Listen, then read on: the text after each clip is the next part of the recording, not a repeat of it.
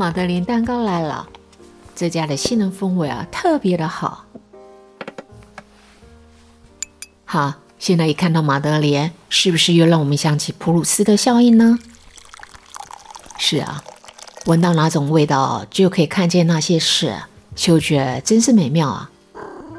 哎，小心一点啊，露露可能随时跳过来要茶喝呢。哦，是吗？你说你喜欢这茶杯的图案啊？啊，谢谢啊，这是朋友送的生日礼物。山茶花的造型相当的优雅。哎，说到这，对了，你知道普鲁斯特和山茶花也有一段故事吗？话说有一个晚上，普鲁斯特参加了一个巴黎高级聚会。当时法国上流社会的男士们，每当出席正式场合时，普遍会在燕尾服或在西装上带上白色的康乃馨。可是啊，以穿着打扮时尚著称的普鲁斯特，他却不按牌理出牌。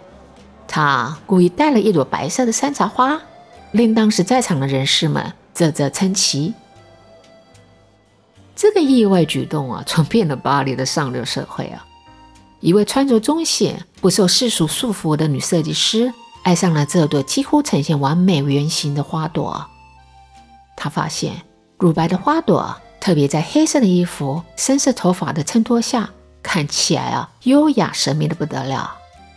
他开始把山茶花别在帽檐、口袋、腰线，还有衣领，甚至啊，从一九二二年开始哦，山茶花的刺绣图案呢，出现在他设计的衬衫还有鞋子，山茶花的浮雕。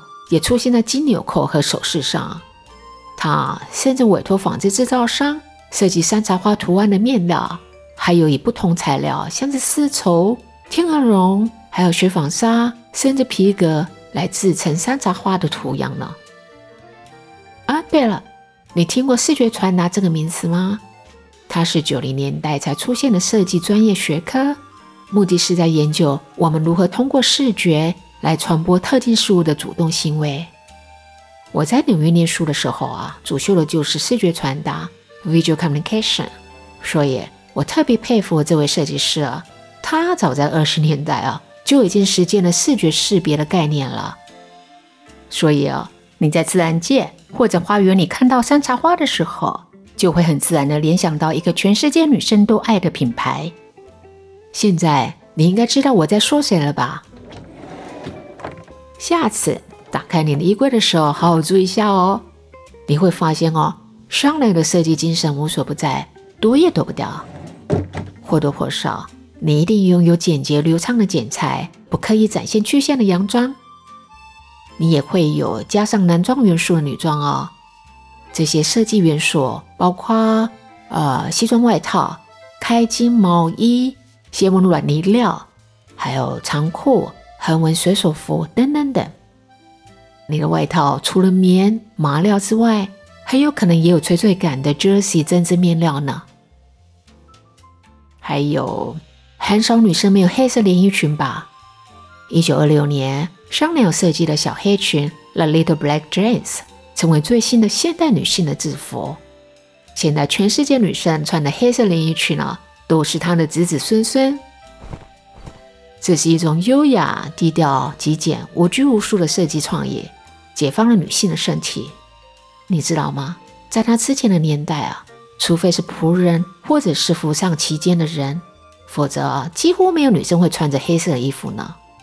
女生的身体和灵魂啊，可是紧紧的套在紧身胸衣，还有看起来非常笨拙的像条船的裙撑里头的。香奈儿的设计啊，强调服装的舒适性与休闲感。他开创了前所未有的 boy look，或是 Garsong 的男装风格。那接下来一百年的时间呢？只要我们认为时尚的衣服，大部分都是跟 Coco Chanel 有关。只要我们想买 但买不起的配件呢，哼，也是和它有关系的。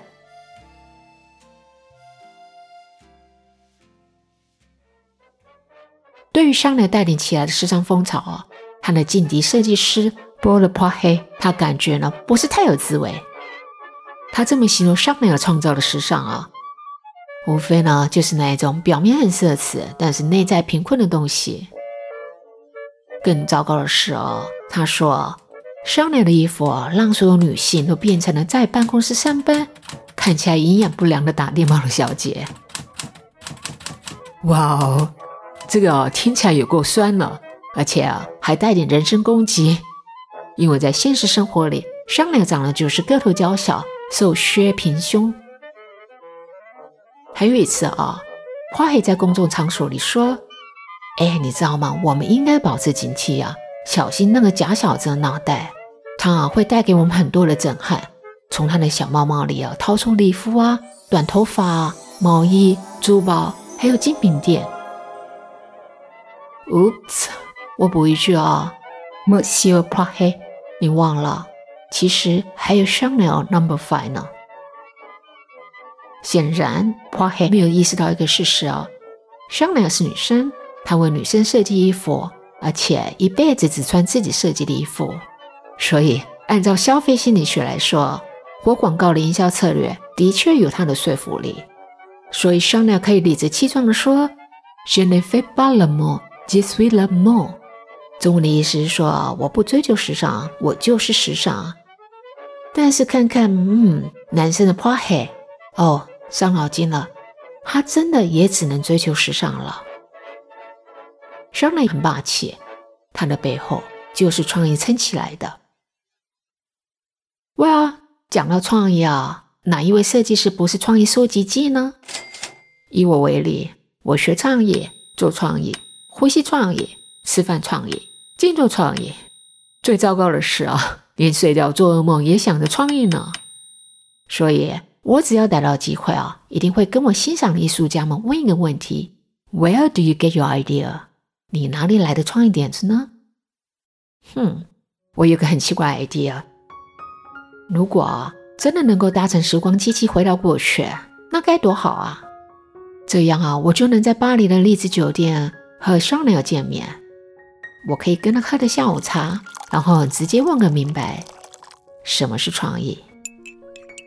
不过话说回来啊，我想个性也很直接的商量，他可能会翻着白眼这么回答我：“Just with la creativity, my chérie。”我就是创意啊，亲爱的。通常啊，面对这样封闭式的回答呢，会浇灭我的好奇心，让我打退堂鼓。不过，我从音乐人 David Bowie 那边得到一个很明确的答案，他说。The only art I will ever study is stuff that I can steal from。我只学习有料可偷的艺术。对呀，我怎么没有想到啊？就是跟艺术家偷师嘛。所以接下来啊，我就像逛美术馆一样，我花了很多很多的时间，读了有关香奈的书，闻了他所推出的香水。你知道吗？我从他身上学到了什么？Fearless，无所畏惧。你有没有注意到啊？有些人，哎，其实包括我自己啊。当我们想到一个伟大的想法，一个自认为可以拯救生命的想法的时候啊，有时候会立即把它变成宝贝，就像电影《指环王》里头的咕噜一样，紧紧抱着指环，还一边喃喃自语的说：“Oh my precious”，生怕这个宝贝离手。因为啊，我们不知道何时可以再拥有一个宝贝呢。也就是这样的心态啊，所以啊，我们该养精蓄锐，不着急，等到总有一天，等到生肖八字星座都对盘，等到天时地利人和，然后呢，再奋力一搏。更何况，我记得我念书的时候啊，我的教授也这么说过，他说：“The creativity process is a long journey。”意思是说，创业的过程呢是一个冗长的旅程。可是。商量，他可没有那种时间跟我们唧唧歪歪呢。他们有什么好怕的？就举 Jessie 的例子来说了。一九一三年啊，一战结束前，商量想要重新建立一个现代女性的衣橱，而且是现在就要行动，现在就要的行动，所以只能从眼前可以找到东西去做，因为他有经济上的考量。然后他发现了 Jessie 这种用来制作男士内衣。还有水手衫的面料最便宜了。不过，虽然选好了材料，可是香奈同时也面临了三个问题：第一，Jessie 这面料的缺点是它有弹性，会紧抓身体，很难成型。第二，那时候的市面上只有深浅不同的米白色，颜色真的很有限哦。第三，帽子设计师商量，他几乎不懂得如何做衣服，他也承认自己连草图都不会画。哦啦啦，如果我是他的话，我大概就放弃了。说到这里，还真的是有点尴尬，亏我还是接受学院派教育下的设计师呢，却没有他那一种无所畏惧的创意特质。但是商量，他坚信自己的直觉，还有他认为无可挑剔的品味，他义无反顾地卷起袖子做了。没有多久，他就登上了巴黎时尚的女王宝座。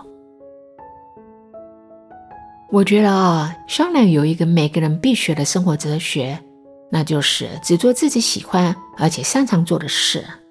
他的意思是说，每天需要简化一些事情，你就会有多一点时间可以学到一点东西。所以他做事喜欢切入正题，不浪费时间。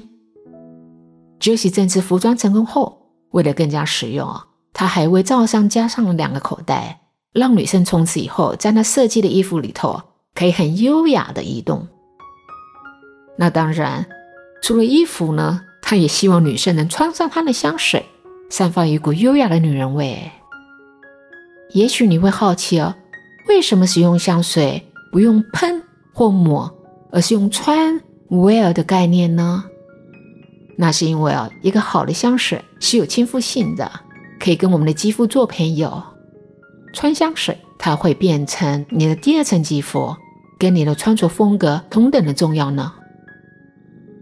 一九二一年，香奈儿在巴黎发表了史上第一款设计师香水香奈儿 Number Five，也就是从那年开始，香水历史被分成了香奈儿 Number Five 之前。还有香奈儿 Number Five 之后的历史。至于香奈 Number Five 的年代是什么样子啊？